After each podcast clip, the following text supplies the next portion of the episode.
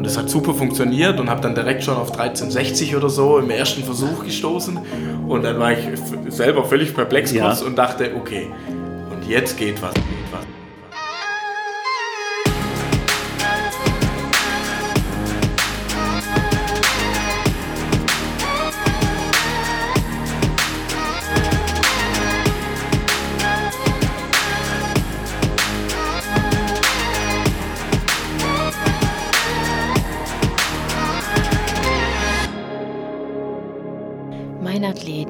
Leichtathletik-Podcast aus Frankfurt am Main. Herzlich willkommen bei Mein Athlet. Mein heutiger Gast ist der Paralympics Goldmedaillengewinner von 2016 in Rio. Er war Weltmeister 2017 und Behindertensportler des Jahres 2016 und 2017. Und außerdem war er der erste kleinwüchsige Athlet, der die Kugel auf über 14 Meter gestoßen hat. Herzlich willkommen, Nico Kappel. Hi, servus, danke. Nico, du warst ja vor deiner Zeit als Leichtathlet Fußballer. Ja, äh, war eine schöne Zeit, ähm, muss ich auf jeden Fall sagen. Äh, natürlich etwas geprägt ähm, durch meinen Vater, ähm, der eben aus dem Fußball kommt und deshalb war das auch meine erste sportliche, sportlicher Weg, sportlicher Schritt ähm, eben in den Fußball. Und ja, also ich, ich sage immer so gerne, äh, oder was ich immer total witzig finde, äh, so in meiner ganz anfänglichen Zeit, äh, wenn dann ne, so typisch so F-Jugend, wenn man dann hoffentlich einen Vater findet, ähm, der der der der Sponsor macht ähm, für die Trikots und der dann aber natürlich, wenn er die wenn er die Trikots schon bezahlt, der dann immer gerne hätte, dass die Kinder in der F-Jugend dann diese Trikots bis in die B-Jugend tragen, ne, so typisch Dorfverein eben und man bekommt dann diese Trikots und die Trikots waren auch noch Langarm-Trikots. Und jetzt kann man sich das natürlich super bei mir vorstellen. Mit meiner Körpergröße von 1,41 war ich natürlich damals noch kleiner. Ähm, dann wahrscheinlich noch nicht mal einen Meter groß und ich dann mit diesem Trikot, äh, wo bis in die B-Jugend gehen sollte, ähm, was mir wahrscheinlich dann heute noch zu groß wäre und dann noch Langarm, also es war immer toll, weil dann konnte ich auf die Hose konnte ich direkt verzichten. Für welchen Verein hast du damals gespielt? Ähm, für Welzheim. Für Welsheim? Genau, also und genau für TSF Welzheim, dann FC Welzheim, stand unten um, also hat sich geändert der Name, aber war richtig cool. Also hab ganz normal mitgespielt und war richtig Das geil. ist auch dein, dein Heimatort, Welsheim. genau, ja, wohne ich auch heute noch. Und ähm, als du dann zur Leichtathletik gewechselt bist, hast du dann sofort gesagt, äh, ich möchte Kugelstoßer werden oder wie lief das bei dir ab? Ja, das läuft ja so ein bisschen in zwei Schienen ab. Äh, zum einen ist so, dass für die Kleinwüchsige in der Paraleichtathletik ähm, sind nur zwei Disziplinen paralympisch. Ähm, Das ist Speerwerfen und Kugelstoßen. Also das heißt, es war ziemlich klar, dass es irgendwie eine Wurfdisziplin wird. War dann auch so, das lag mir auch. Also Gott sei Dank, ne, außer von den körperlichen Voraussetzungen, dass ich ein eher größer, größerer Kleinwüchsige bin, deshalb natürlich dann auch die Hebelverhältnisse dann trotz, also dann einfach gut auch waren. Und dann hat man eben, wie man so anfängt in der Leichtathletik, also habe ich ja schon mal alles gemacht, ganz klar. Eben auch 100 Meter Weitsprung, Hochsprung oder eher Tiefsprung bei mir. ähm, und, und dann, äh, äh, dann eben auch die Wurfdisziplin. Und dann war irgendwann klar, es wird Speer oder Kugel. Diskus hatte ich eh nicht so ein Talent. Ähm, und dann habe ich eben Speer und Kugel gemacht. Und wie es halt immer so ist, ne, das, was dann mehr Spaß macht, Ja. ist dann auch meistens das, was besser läuft oder wo man erfolgreicher ist. Und dann bin ich irgendwann dann bei der Kugel gelandet. Und äh, gab es irgendeinen Moment, wo du gesagt hast, okay, ich, ich möchte in die Leichtathletik? Gab es da so ein, äh, ja, ich sag mal, ein Schlüsselerlebnis? Ja, also äh, ist schon so, dass ich schon immer gerne auch Leichtathletik geguckt habe. Also vor allem über irgendeinen Vater, der ist einfach, der guckt auch einfach wahnsinnig gern Sport. Dann kriegt man das halt schon als kleines Kind mit. Ne? Am Wochenende läuft ein, ein eine Sportart nach der anderen durch. Und, ähm, und das Schlüsselerlebnis war dann eigentlich 2008 während den Paralympischen Spielen, weil da habe ich das das erste Mal überhaupt gesehen und auch meine Eltern, ähm, dass es das überhaupt gibt. Also Paralympics und dass da eben Kleinwüchsige dabei sind. Und also sportgetrieben habe ich schon immer unglaublich gern und ich habe mich schon immer unglaublich gern dann mit meinen Kumpels und so gemessen, so ein typischer Jugendlicher halt, Ja. der halt gern Wettkampftyp. Genau, und der halt ab 14.30 da müssen die Hausaufgaben fertig sein, weil dann geht man raus mit den Kumpels, ähm, weiß weiß ich, Fußball spielen oder trifft sich und ne, also da war ich schon immer einfach der Typ dafür und egal was um 14.30 dann eben war und wie groß die Hausaufgaben waren, um 14.30 war ich fertig mit den Hausaufgaben.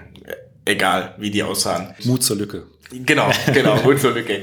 Und äh, deswegen, ja, hat es dann halt, habe ich das gesehen und dann habe ich das so als Chance gesehen, ähm, wo ich die Paralympics da verfolgt habe, dass ich dann gedacht habe, Mensch, das wäre mal die Möglichkeit, mich sportlich mit meinesgleichen auf internationaler Ebene zu messen. Das will ich probieren.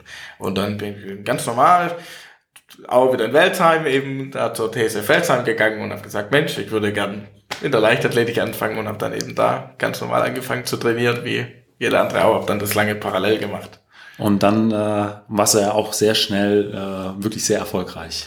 Ja, es hat dann, es hat dann ganz gut geklappt. Ähm, wie gesagt, ich habe ja auch schon vorher Sport gemacht, ähm, was ich immer glaube, äh, was da, was da schon wahnsinnig dazu beiträgt, egal welche Sportart man macht, ähm, dass der Wechsel dann recht zügig ähm, vonstatten gegangen ist und ich dann auch 2010 durfte ich dann bereits zur ersten Junioren-WM dann schon mitfahren, habe dann da die Norm geschafft. Die waren damals noch deutlich geringer, muss man dazu sagen, wie heutzutage. Also heutzutage wäre ich mit der Leistung noch ganz, ganz weit weg gewesen. Aber da hat sich halt viel getan, was ja auch für den Sport dann spricht. Und ähm, ja, das war dann eine tolle Erfahrung, aber da habe ich auch richtig auf die Mütze erstmal bekommen. Es war ganz gut, irgendwie zweitletzter geworden mit sieben Meter Abstand zum ersten oder so. Ähm, da gab es richtig auf den Deckel, aber das hat dann auch motiviert ähm, für die darauf folgenden Jahre.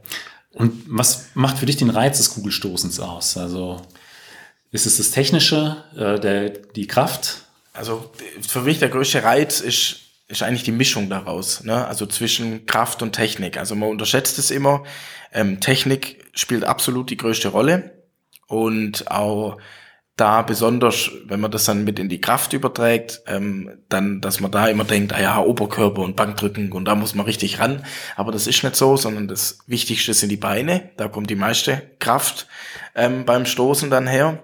Und, und das eben dann zusammenzuführen, ne? also die, die optimale Kraft die man dann in die Technik auch mit einsetzen kann, ne, weil oft ist ja auch den, der optimale Bewegungsablauf biomechanisch gesehen ähm, ja eben auch dann so komplex, dass er gewisse Kraftverhältnisse schon Voraussetzungen sind, um das ja. eben äh, ausüben zu können. Das ist ja wie in allen anderen Leichtathletik-Sportarten auch. Ne? Man kann ja nicht von heute auf morgen äh, Stabhochspringer werden in der Regel.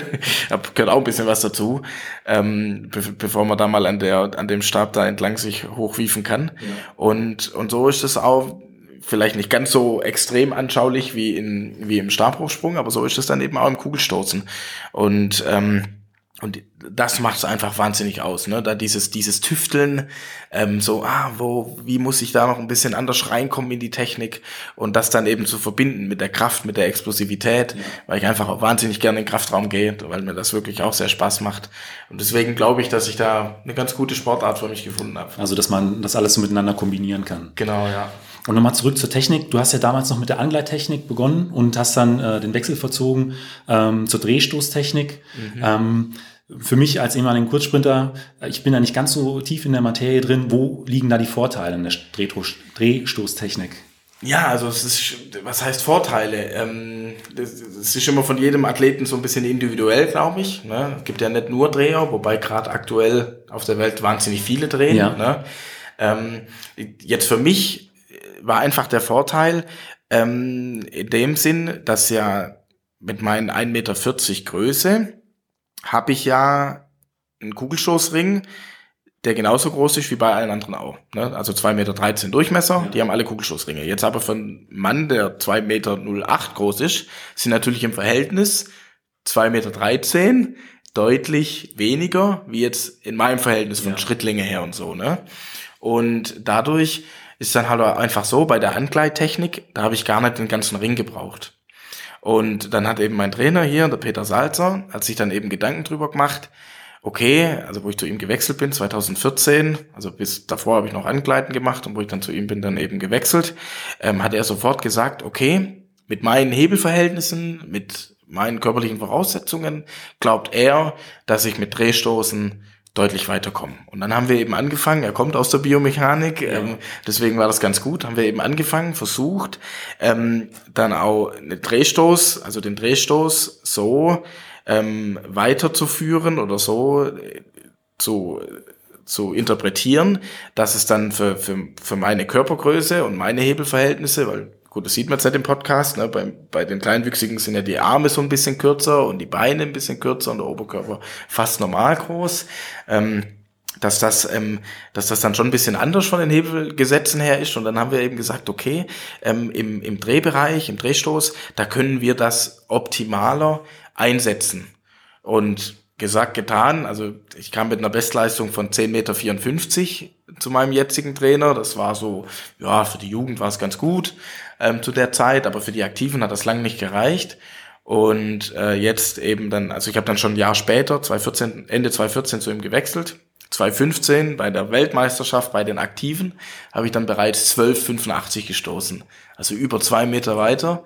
Und das war dann, also spätestens da war das der eindeutige Indiz, jawohl, genau da machen wir weiter. Und das Aber dass das dann auch so schnell funktioniert hat, die neue Technik ja ähm, so gut anzuwenden. Also das ist ja immer bei vielen mit vielen Schwierigkeiten verbunden. So im Prinzip so eingebrannte Training, äh, nicht Trainings, äh, Bewegungsabläufe, mhm. ähm, ja ähm, abzulegen und eine neue Technik zu erlernen und dass es dann bei dir äh, so schnell wirklich so, zu so einem Erfolg geführt hat, unglaublich, also wirklich gut. Ja, war ich sehr froh drüber, das stimmt.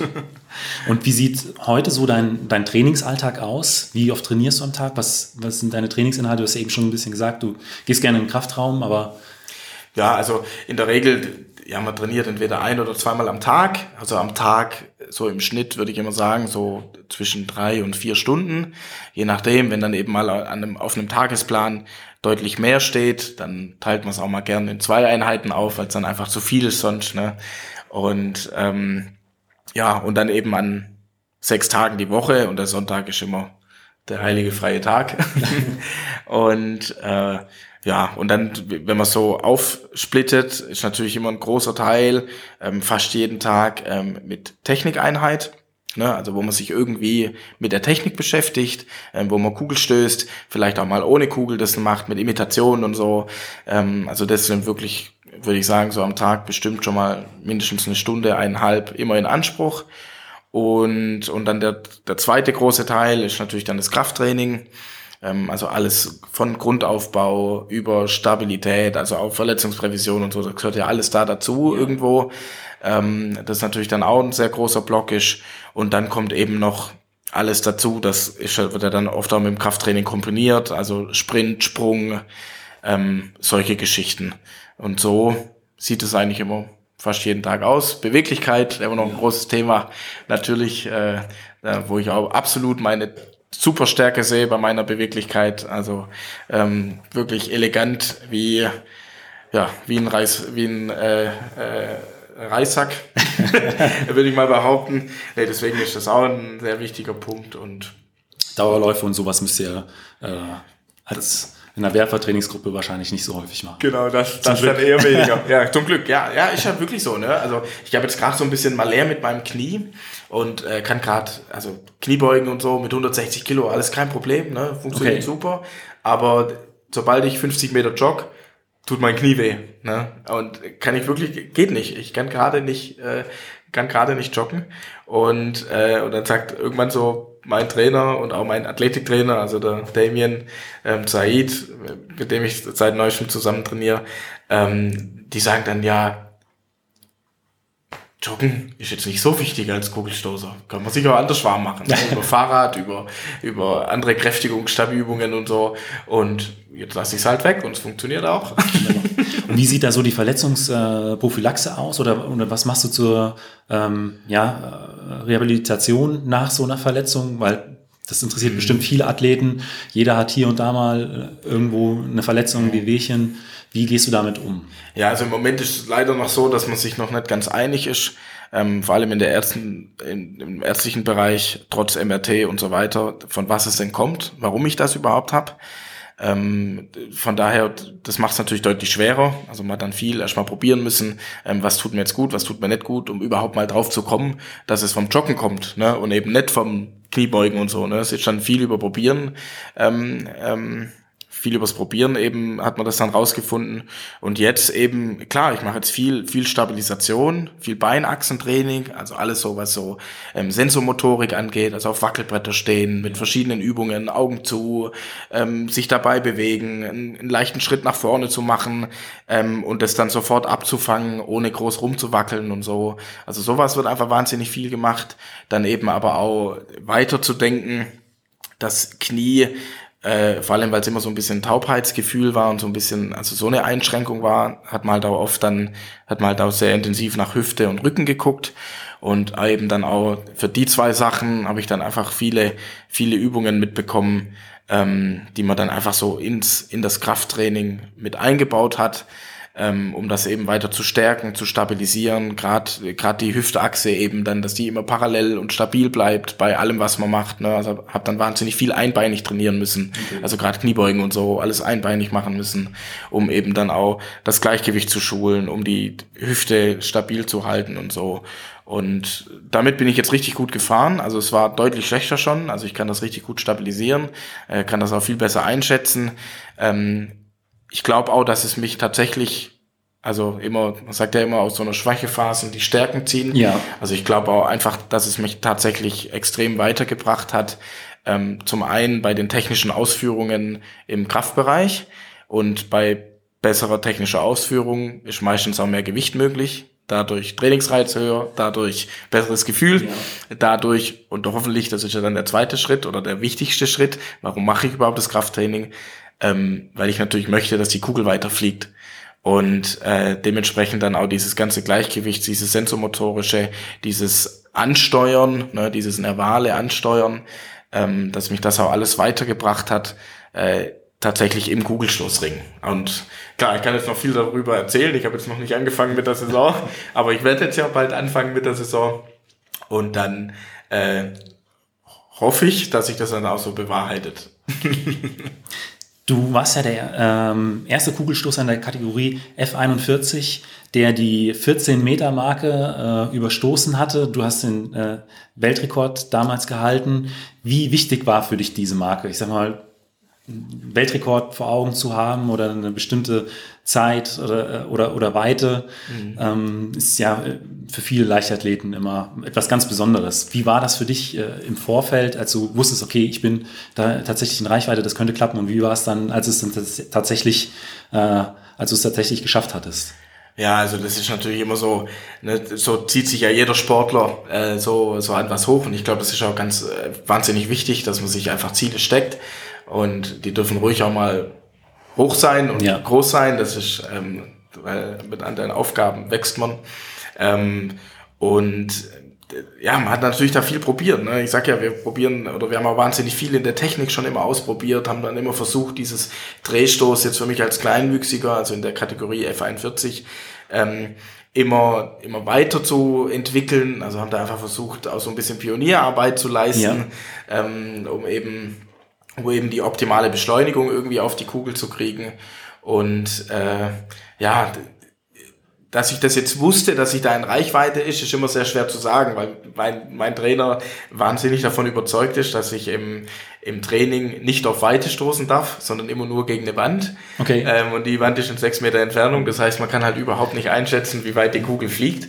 Ähm, aber man merkt es natürlich schon vom Gefühl, ne, wenn man einfach schon ja. viel gestoßen hat ähm, dass man dann eben irgendwann das Gefühl hat, okay, jetzt es hat sich wieder was getan, ich fühle mich gut, ähm, es läuft und dann ähm, versucht man das natürlich dann auch in den Wettkämpfen umzusetzen. Und der Wettkampf, an dem es dann geklappt hat, das war in Leverkusen, äh, da habe ich eigentlich gar nicht so direkt damit gerechnet, ähm, weil ich da eigentlich ziemlich aus dem Training kam, hatte nur einen Tag frei vorher und bei mir scheine ich immer so also mein ungeschriebenes Gesetz, wenn ich zwei Tage vorher nichts mehr anfasse, dann bin ich perfekt im Wettkampf vorbereitet, ja. dann habe ich schon nicht zu viel Verspannung verloren, ähm, habe aber auch noch nicht, habe noch nicht oder habe nicht mehr zu viel Spannung auch drauf. Also das ist so mein aus, so mein perfekter Ausgleich und das war da eigentlich nicht so und ich habe mich auch beim Einstoßen ich habe mich gar nicht so gut eingestoßen. Ne? Also es war eher so, ja, ich habe halt versucht, möglichst viele zu machen, weil ich nicht so richtig reinkam ja. und habe mich dann aber sehr technisch weil ich technisch nicht zufrieden war, habe mich versucht sehr auf die Technik zu fokussieren.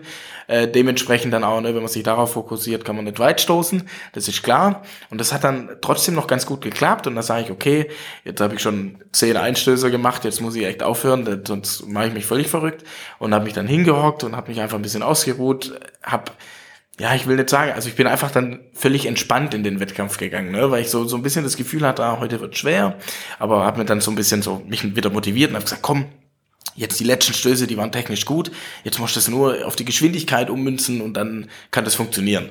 Und dann bin ich halt in den ersten Versuch gegangen und äh, habe dann mich eben habe mich dann eigentlich sicher gefühlt, ne, technisch, und habe dann gedacht, okay, jetzt guckst du einfach, dass du ein bisschen Geschwindigkeit reinkriegst, ne, und bin dann rein, auf die Geschwindigkeit geachtet, vorne eben, dass ich sauber den, die Kugel treffe, und es hat super funktioniert und habe dann direkt schon auf 1360 oder so im ersten Versuch gestoßen, und dann war ich selber völlig perplex ja. und dachte, okay, und jetzt geht was. Heute geht und was. heute geht was. Ne? Also innerhalb von zehn Sekunden hat ja. sich der komplette Wettkampf geändert. Und dann eben im zweiten Versuch war es dann auch schon soweit, äh, wo ich dann gesagt habe, komm, jetzt, jetzt bist du fit, fühlst dich gerade gut, jetzt. Und es ist ja oft so dieses, ich weiß nicht, ob man das auf, auf, auf alle Sportarten äh, übergreifen kann, aber ich glaube schon so ein bisschen, also oft ist so jetzt beim Kugelstoßen, denke ich mir dann, dass ich mich in den Ring reinstelle und ich nehme die Kugel an den Hals und fange dann an mit meiner Bewegung und ich merke schon, okay, jetzt geht was. Jetzt fliegt die Kugel. Also schon einfach vom Gefühl, wie die Kugel am Hals ist, wie man die ersten Auftakt gemacht hat. Das Körpergefühl. Einfach, genau. Ja. Und dann, und so war es eben bei dem Versuch und dann habe ich wirklich, dann habe ich gut getroffen und dann ist er eben bei 14.02 gelandet und dann Wahnsinn. war happy und richtig geil. Und ich habe es noch gar nicht gesehen gehabt, wo die Kugel eingeschlagen ist, weil ich noch so damit beschäftigt war, dass er nicht ungültig wird. Ne? Und äh, haben aber schon alle schon gejubelt ja. und ich habe ja gemerkt, dass es sich gut anfühlt und ich habe dann auch schon gejubelt. Und als ich dann gesehen habe, wo die in Richtung Maßband, wo die hingelaufen sind, dachte ich, oh, das könnte, das könnten die 14 sein. Und also vorher war Weltrekord 1397, ja. deswegen war es recht knapp. Ne? Und dann sehe und dann habe ich schon auf dem Maßband geschielt und habe dann gesehen 14.02 und dann Wahnsinn. Das war dann schon richtig cool. Ja. Und ähm, deine Ziele für die, für die kommende Saison? Würdest du dir sagen, ich äh, hole mir den Weltrekord zurück? Ja, nat also natürlich ist das, das also wäre vermessen zu sagen, wenn man jetzt den Weltrekord hatte und jemand anderen schnappt den weg, vor allem nur um zwei Zentimeter, ja. ne, 14,04 ist er jetzt. Ähm, wer will denn dann nicht zurückkommen? Ne? Also natürlich, das wäre das absolute Ziel, ähm, da wieder möglichst schnell ranzukommen, den wieder zurück nach Deutschland zu holen, ähm, den Weltrekord. Äh, was natürlich nicht einfach wird, klar. Und auch der Konkurrent, der jetzt den Weltrekord hat, der ist auch noch ein recht junger Athlet, wie das jetzt bei mir auch ist. Mit meinen, er ist 24, ist ja im Kugelstoß noch kein Alter und er ist 25. Das heißt, äh, wir, den habe ich noch eine Weile an der Backe. und ähm, deswegen ja, deswegen, aber wir tun alles dafür. Ich bin gut durch den Winter gekommen, außer eben mit dem Knie. Aber wir haben da gute, also eben jetzt rausgefunden, an was es liegt. Dadurch kann ich das ganz gut beeinflussen ja. und kann dann eben deutlich besser trainieren, ähm, wie jetzt in der letzten Saison, weil da habe ich das auch schon so ein bisschen mit mir mitgetragen. Und ähm, deswegen habe ich dann echt gutes Gefühl, dass ich hoffentlich den wieder zurückgekriegt Das hört sich gut an. Ja. Aber du bist ja nicht nur Sportler, sondern du bist auch in der Kommunalpolitik tätig. Ähm, erzähl doch mal ein bisschen was darüber. Ja, also genau, ich bin seit 2014 im Gemeinderat in meiner Heimatstadt in Welsheim, also kleinere Stadt so mit 11.000 Einwohnern. Äh, ja, ähm, hätte ich Anfang 2013 noch nicht gedacht, dass ich mal, also ich war schon immer so politisch, hat mich das immer schon interessiert und auch was so in, in der Stadt und im Land und ähm, äh, auf Bundesebene, was da, was einfach so abgeht, ähm, was, was es da so für Projekte gibt, was sie so alles machen. Ähm, und, und dann habe ich eben, ja, irgendwann mir gedacht, Mann, das, da, da würde ich auch gern dabei sein, da würde ich gern mitarbeiten, da würde ich gern was tun.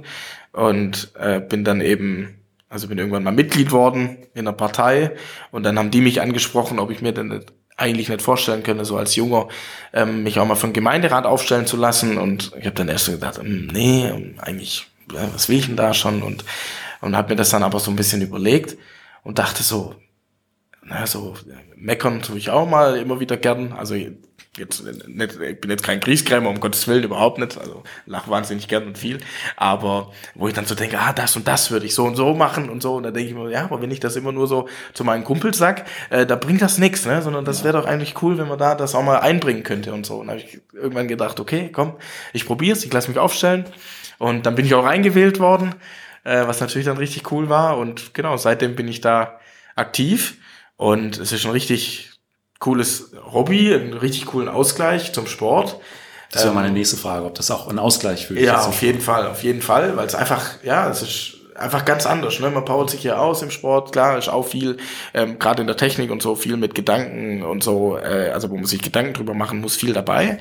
Aber dann natürlich da in der Politik, äh, glaube ich auch einfach, dass mich das auch weiterbringt für später. Ne? Ich lerne da wahnsinnig viel dazu. Ja. Ich lerne, ähm, mich richtig auszudrücken, wo ich mir immer denke, da, da fehlt mir noch oft dann so ein bisschen was, wenn ich dann andere kenne, die da schon wahnsinnig, also die, die da einfach ganz klare, ganz klare Richtungen haben ähm, und wo ich dann einfach dann denke, okay, da kann ich noch viel lernen, da kann ich mir was zusammenschreiben, da, da lerne ich aus Informationsmaterial, mir eine Meinung zu bilden. Und ich glaube, das bringt mir einfach auch für mein späteres Leben noch wahnsinnig viel. Und zugleich tue ich hoffentlich einen Gefallen in meiner Stadt oder in meiner Gemeinde, ähm, um das eben auch weiterzubringen. Und also so dieser Ausgleich, der macht schon. Gibt es auch Parallelen zum Sport? Zwischen äh, dem politischen Alltag und dem äh, Sportlerleben? Oder? Ja, würde ich, würde ich schon sagen. Und zwar einfach nur das Stichwort durchsetzen. Okay. und gibt es denn da Themen, die dir besonders am Herzen liegen? wo du dich gerne äh, besonders einbringen möchtest? Ja, natürlich. Also äh, wichtiges Thema ähm, das mir immer am Herzen liegt, ist, ist, ist der Sport natürlich, die, die Sportstätten. Ne? Also Sport selber macht ja nicht die Stadt, sondern das machen die Vereine, aber zumindest die Sportstätten. Was in Welzheim muss man ehrlicherweise sagen, ein sehr schwieriges Pflaster ist, weil es einfach, also es ist keine Sportstadt, ne? leider, äh, auch wenn ich mir das immer wieder gern wünschen würde. Ähm, deswegen ist es immer schwierig so abzuwägen, ne? wo, wo, wo zum einen, wo ich natürlich gerne mehr Schwerpunkte sehe, aber auf der anderen Seite, wo natürlich dann die Stadt ihre Schwerpunkte sieht, um eben das einfach, einfach dann zu verbinden und da auch für mich dann Kompromisse zu finden. Ähm, und auf der anderen Seite ist mir natürlich immer wichtig für so eine Stadt wie Welzheim, also wir haben so rund 11.000 Einwohner, wie ich ja schon gesagt habe, ähm, halbe Stunde weg von Stuttgart, ähm, dass wir eben dann so eine gewisse dass wir einfach autark bleiben können. Ne? Also dass, äh, dass wirklich, dass die Schulen bei uns bleiben, dass wir genug Einzelhandelsmöglichkeiten, Einkaufsmöglichkeiten, ähm, eine schöne Innenstadt haben, um eben solche Sachen einfach äh, einfach zu pushen, denen die Möglichkeit zu geben oder die Stadt so äh, zu stellen, dass eben auch, dass, dass solche Sachen eben bei uns in der Stadt bleiben oder vielleicht, auch, dass wir da sogar noch was dazu gewinnen können, eben, dass eben auch Auswärtige dann eben, also in den umliegenden Gemeinden eben nach Welzheim gerne kommen ja. und eben da ihre Sachen machen. Und ich glaube, das ist auch ganz arg wichtig für die Zukunftsfähigkeit ähm, so einer Stadt. Ähm, geht es ja dann auch um, um ne, also äh, ist ja, finanziert sich ja über Steuereinnahmen. Ne, ist natürlich dann auch immer wichtig, dass die, dass die Punkte dann eben stimmen. Und ähm, ja, da versuche ich dann schon auch immer ein Augenmerk drauf zu legen, dass man eben solche Sachen nicht vergisst und ähm, dass wir da eben gut aufgestellt sind. Dann komme ich jetzt zu fünf Fragen, die ich jedem Athleten stelle. Mhm. Und ähm, da ist meine erste immer, was war bisher äh, dein größter Wettkampf? Also es muss nicht der erfolgreichste Wettkampf gewesen sein, sondern der dir emotional am, am meisten bedeutet. Ja, aber der war tatsächlich, das war tatsächlich auch mein größter Erfolg. Das war ganz klar Rio, ja. die Paralympischen Spiele, weil es eben erstens niemand damit gerechnet hat, inklusive mir, ähm, dass ich eine Chance auf eine Goldmedaille oder auf die Goldmedaille habe. Und zweitens, weil es halt so unglaublich spannend und knapp war. Ähm, am Schluss war es ja nur ein Zentimeter, ja. die uns getrennt haben zwischen Gold und Silber. Und deswegen, das war schon ein ganz besonderer Moment. Meine erste Goldmedaille bei den Aktiven und dann gleich paralympisches Gold.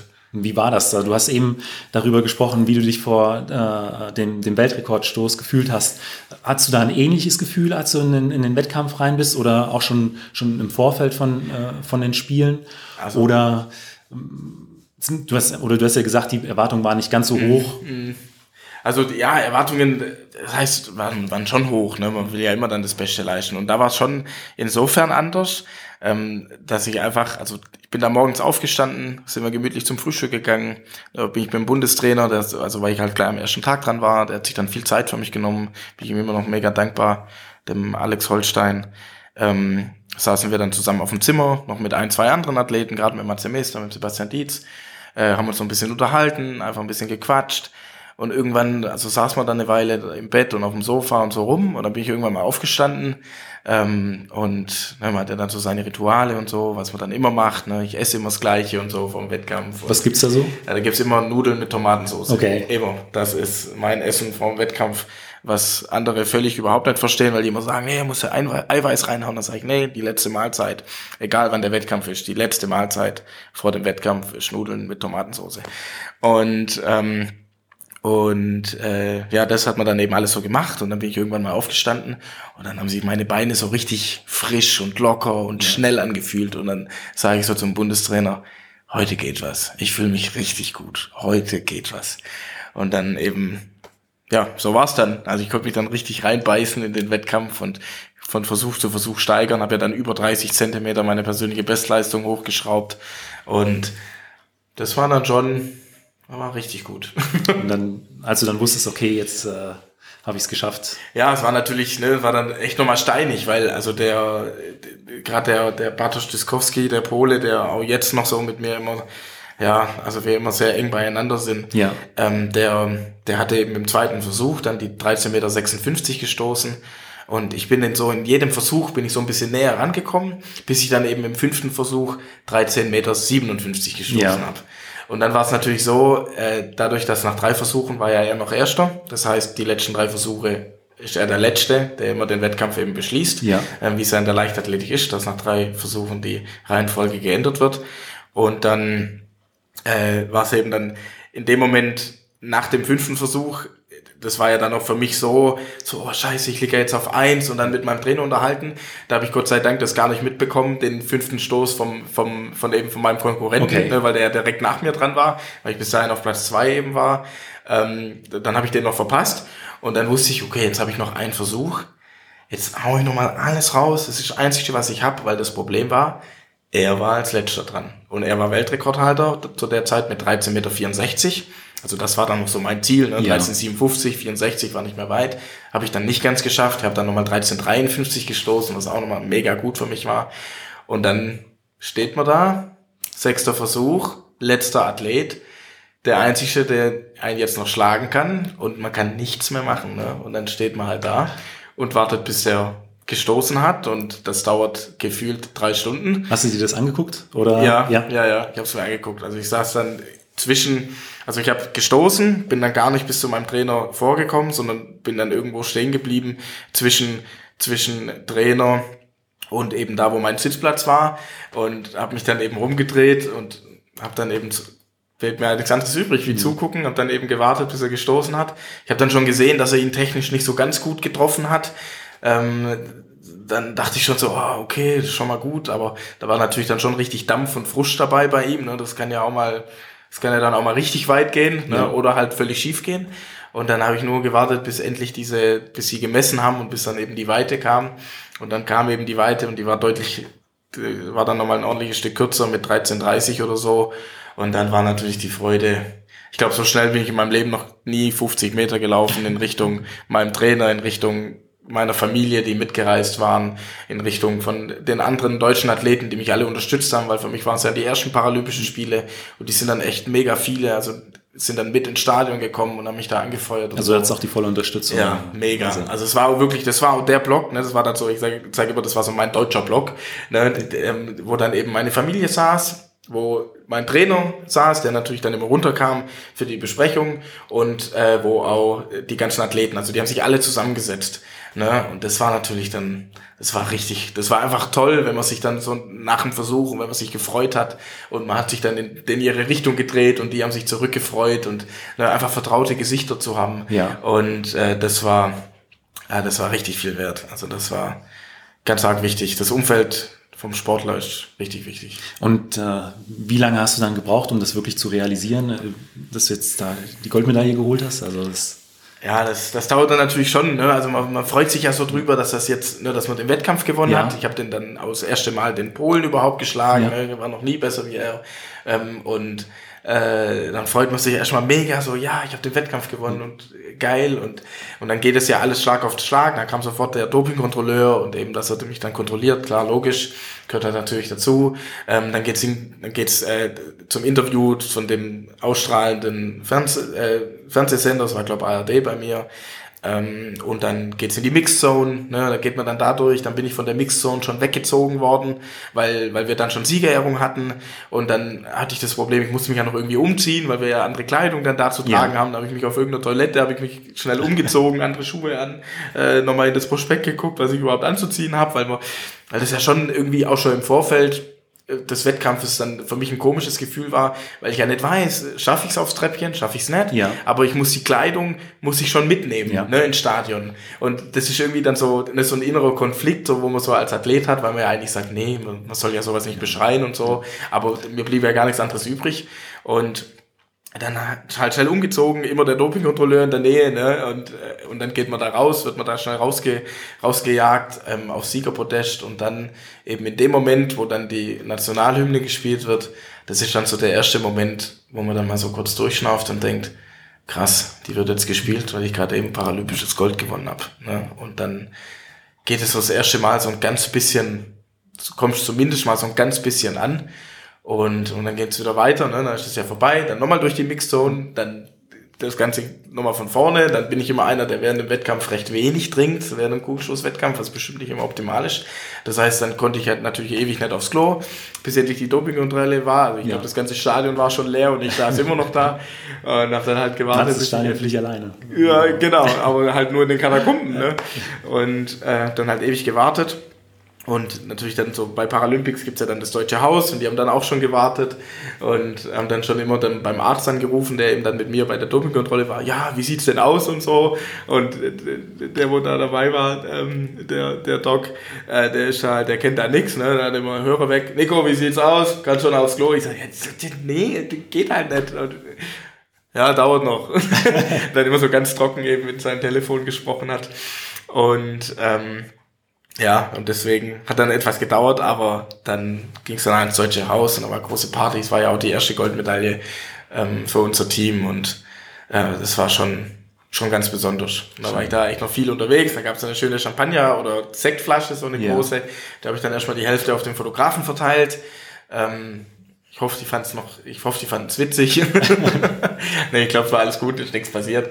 Ähm, und dann hatte ich noch, das erzähle ich immer wieder gern, dann hatte ich noch so eine ja, so eine halbe Flasche oder so, die habe ich dann bei uns auf den Tisch gestellt, wo eben meine Familie saß, mein Trainer saß, ähm, alle, die mich so begleitet haben. Klar, die Athleten waren dann alle schon im Bett, war schon kurz vor zwölf, ähm, glaube ich, um die Zeit, bis ich mal endlich da war.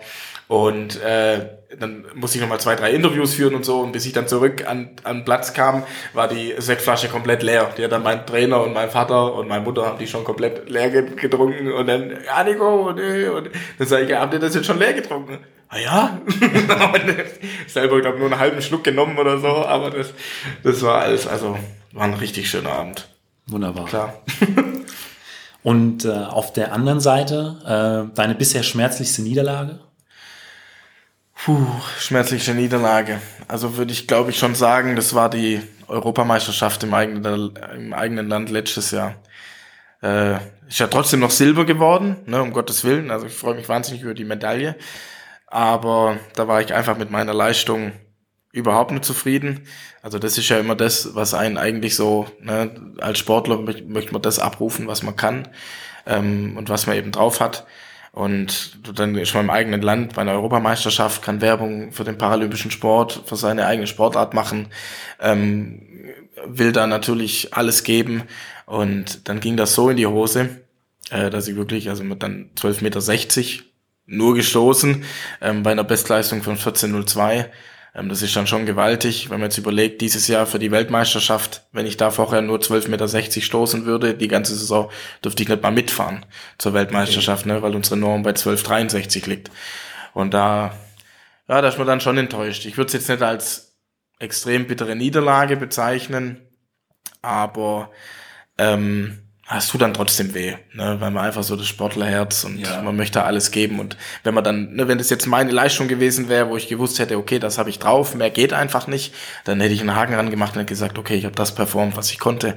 Mehr ging nicht. Ich muss mir Gedanken machen, warum es nicht, warum nicht mehr ging. Ne? Aber äh, dann, wenn man eigentlich ne, als Weltrekordhalter zur WM, äh, EM im eigenen Land fährt und man wird dann so ja, man kann dann einfach überhaupt nicht, findet überhaupt nicht in dem Wettkampf das und kann sich dann auch nicht erklären, an was es liegt. Ähm, das, also in dem Moment, dann, dann tut das schon weh. Das sind so dann die, die Tiefen des Ja, eines also blöd, ja, also es hört sich blöd an, weil es immer noch, ne, da war mit viel Glück dabei, ne, weil viele Konkurrenten eben das Jahr ausgelassen haben. Einer war verletzt, der andere hat ganz bewusst ausgelassen. Ähm, und deswegen hatte ich, wie gesagt, noch Glück, dass es eben trotzdem Silber geworden ist. Aber ähm, ja, man ist einfach dann mit seiner eigenen Leistung nicht zufrieden. Und ja, also das jetzt wettkampfbezogen, ne, war das definitiv, definitiv äh, schwierige, schwierige Situation dann einfach für mich, ne? Also ja, dann auch einfach drauf zu hören. Viele haben dann gesagt, Mensch, jetzt mach dir doch nicht den Kopf, das, du hast immer noch Silber und aber das irgendwie dann selber zu registrieren und das mal zu verarbeiten, das dauert irgendwie so ein bisschen, ne? Aber inzwischen alles gut. Du hast es äh, dann wahrscheinlich in Trainingseinheiten, konntest du so ein bisschen den, den Frust Ja, wieder genau. Ja. Erstmal dann Urlaub und dann, weil danach dann auch die Saison ich dann beendet habe. Und dann, äh, wenn man dann wieder anfängt zu trainieren, dann kann man sich wieder neu stärken. Und äh, apropos Training, was ist denn so die Trainingseinheit, die dir am meisten Spaß macht? Okay, wie, wie würde meine Trainings Ja, genau, deine- mir am meisten Spaß macht? Also klar, Kugelstoßen gehört dazu. Das mache ich auch wahnsinnig gern. Ja. Das wäre ganz arg schwierig. Also am besten Kugelstoßen in die Weite. Schön richtig drauf, äh, alles was geht. Eben versuchen, die Kugel möglichst weit wegzukriegen. Äh, danach im Kraftraum und dann äh, Bankdrücken und Kniebeuge am besten, weil das mag ich einfach Ja. am liebsten, wenn man dann schön draufladen kann an den Gewichten. ähm, die zwei Übungen auf jeden Fall. Und danach noch alles andere testen. Okay. Immer testen, messen. Am besten dann noch so ein, äh, weiß weiß ich, äh, Standweitsprung-Test, äh, dann noch ein Schocktest, dann Ja. noch ähm, danach noch irgendwie Fünfer-Hop-Test, dann noch 30 Meter Fliegentest. Also alles testen, wo ich danach dann, wo ich danach dann weiß, wie gut es jetzt war. also das wäre am besten, also da wäre ich immer dabei, aber bringt halt leider nichts fürs, fürs weitere Training. Und, und eine Trainingseinheit, äh, wenn dir dein Trainer damit kommen würde, bei der du dann sagst, okay, nee, äh, ich gehe lieber nach Hause, das äh, muss überhaupt nicht sein. Was wäre das so? Ja, natürlich gibt's leider bei uns im, im, bei den Kugelstoßern auch eine Phase in der Vorbereitung, wo dann doch so ein bisschen die Ausdauer dann auch eine Rolle Okay. spielt, ne, wo wir dann Rasenläufe, Diagonalläufe eben auch machen müssen. Ja, wenn ich dann sowas schon auf dem Trainingsplan sehe, da, oder wenn dann so steht, Wa- Warm-up 30 Minuten joggen. Also jetzt ja Gott sei Dank gerade nicht, ne, mein Knie ist ja da nicht so dabei. Äh, aber hört sich blöd an, ne? Ja, ich habe Knieschmerzen, muss nicht joggen. Nein. Du musst immer das Positive Ja, sehen. genau, immer das Positive sehen. ähm, nee, aber solche Sachen, das, ja, liegt mir dann einfach nicht so, ne? Habe ich dann auch nicht so die Voraussetzungen bei 1,40 und 70 Kilo. Ist natürlich dann das Joggen dann schon 30 Minuten vor allem äh, dann nicht so meins. Oder wenn, was ich auch nicht. Kann äh, ich gut verstehen. ja, ge- gell, das ist einfach nix. Ähm, und was dann noch, und dann am besten danach noch, wenn es dann heißt, ja, und jetzt machen wir noch ein paar Imitationen. Ne? Also Drehstoßtechnik ohne Kugel. Okay. Und das ist dann auch, also ich mache das mal gerne ab und an und für gewisse Bereiche, aber wenn das dann viel gemacht wird und so, dann, wenn ich halt nichts irgendwie in der Hand habe und jetzt drauf und Gas geben, dann ist es, das kann ich auch maximal eine halbe Stunde machen, dann macht die Birne zu. Okay, dann dann sage ich, nee, jetzt, jetzt, entweder muss ich jetzt eine Kugel in die Hand nehmen oder wir müssen was anderes machen. Und ähm, was würdest du jungen Athleten, jungen Paraathleten äh, mit auf den, äh, auf den Weg geben wollen? Also wenn ich da was mit auf den Weg geben könnte, also generell an alle Athleten, dass wir eben einfach machen muss, einfach machen soll, sich nicht so viele Gedanken, auch wenn es dann so in Richtung äh, Spitzensport geht, ne, und dann so wahnsinnig viele auf einen einreden und richtige Ernährung und welche Nahrungsergänzungsmittel und äh, was ist jetzt aktive Regeneration und was muss man da alles machen und weiß was ich, Kältebecken und Wärme und Sauna und Whirlpool und weiß was ich. Also man könnte ja den ganzen Tag nur damit sich beschäftigen, ja.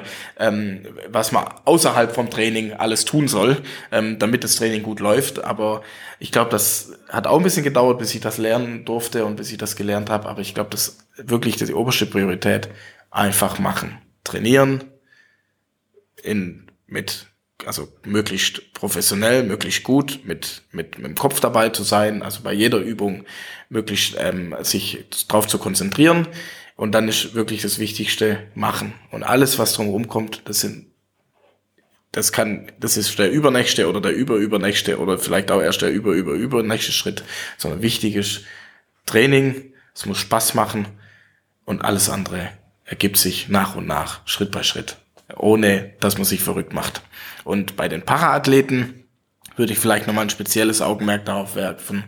Ähm, gilt natürlich grundsätzlich das Gleiche, aber dass eben da noch viel wichtiger ist, dass man eben sagt, macht alles wie jeder andere auch und versucht daran zu arbeiten. Also Bestes Beispiel bei mir als Kleinwüchsiger, da gibt's einfach so ein paar anatomische Geschichten, äh, wo wir einfach ein bisschen schwächer sind und dann eben nicht einfach zu sagen, nee, das kann ich nicht, weil ich kleinwüchsig bin oder das geht nicht oder was auch immer, sondern erstmal probieren, ob es nicht doch eine Möglichkeit gibt, das so ordentlich zu machen wie alle andere auch. Also gerade jetzt beim, bei den Kleinwüchsigen, jetzt zum Beispiel, wenn wir rennen oder wenn wir joggen oder Treppen hochlaufen, dann neigen wir oft dazu, so die Füße so nach außen auszuschlagen. Ne? Also, dass wir nicht über den Kniehub arbeiten, über die Hüftstreckung, ja. sondern dass wir einfach das Bein so hinterher außen äh, okay. nach vorne schwingen. Und zum Beispiel solche Sachen, das habe ich auch meinem Vater zu verdanken, der da immer von Anfang an gesagt, Nico, lauf ordentlich die Treppe hoch, das tut dir nicht gut, das, das, das ist einfach nichts für später, für, weder für die Hüfte noch äh, für irgendwelche andere äh, Körperteile, sondern mach, versuch das ordentlich zu machen. Und das hat damals äh, sicher auch mal genervt, ähm, wenn er das oft zu mir gesagt hat. Aber jetzt glaube ich, dass das ein ganz entscheidender Vorteil ist ähm, für mich, dass ich solche Bewegungsabläufe, dass sie nicht völlig fremd für mich sind, sondern dass ich zumindest im Ansatz ähm, in die Ausführung reinkomme, wie eben biomechanisch gesehen die optimale, ähm, die optimale Ausführung dafür ist. Ne? Und das das hat mir eben schon viel gebracht und deswegen sage ich immer, also oder würde ich sagen für paralympische Athleten, macht alles wie jeder andere auch. Und das war's auch schon mit der neuesten Folge vom Mein Athlet Podcast. Wenn euch das Ganze gefallen hat, hinterlasst mir doch einfach ein kurzes Kommentar hinter meinem letzten Post auf Instagram oder Facebook. Und falls ihr es noch nicht gemacht habt, abonniert den Podcast. Bis zum nächsten Mal.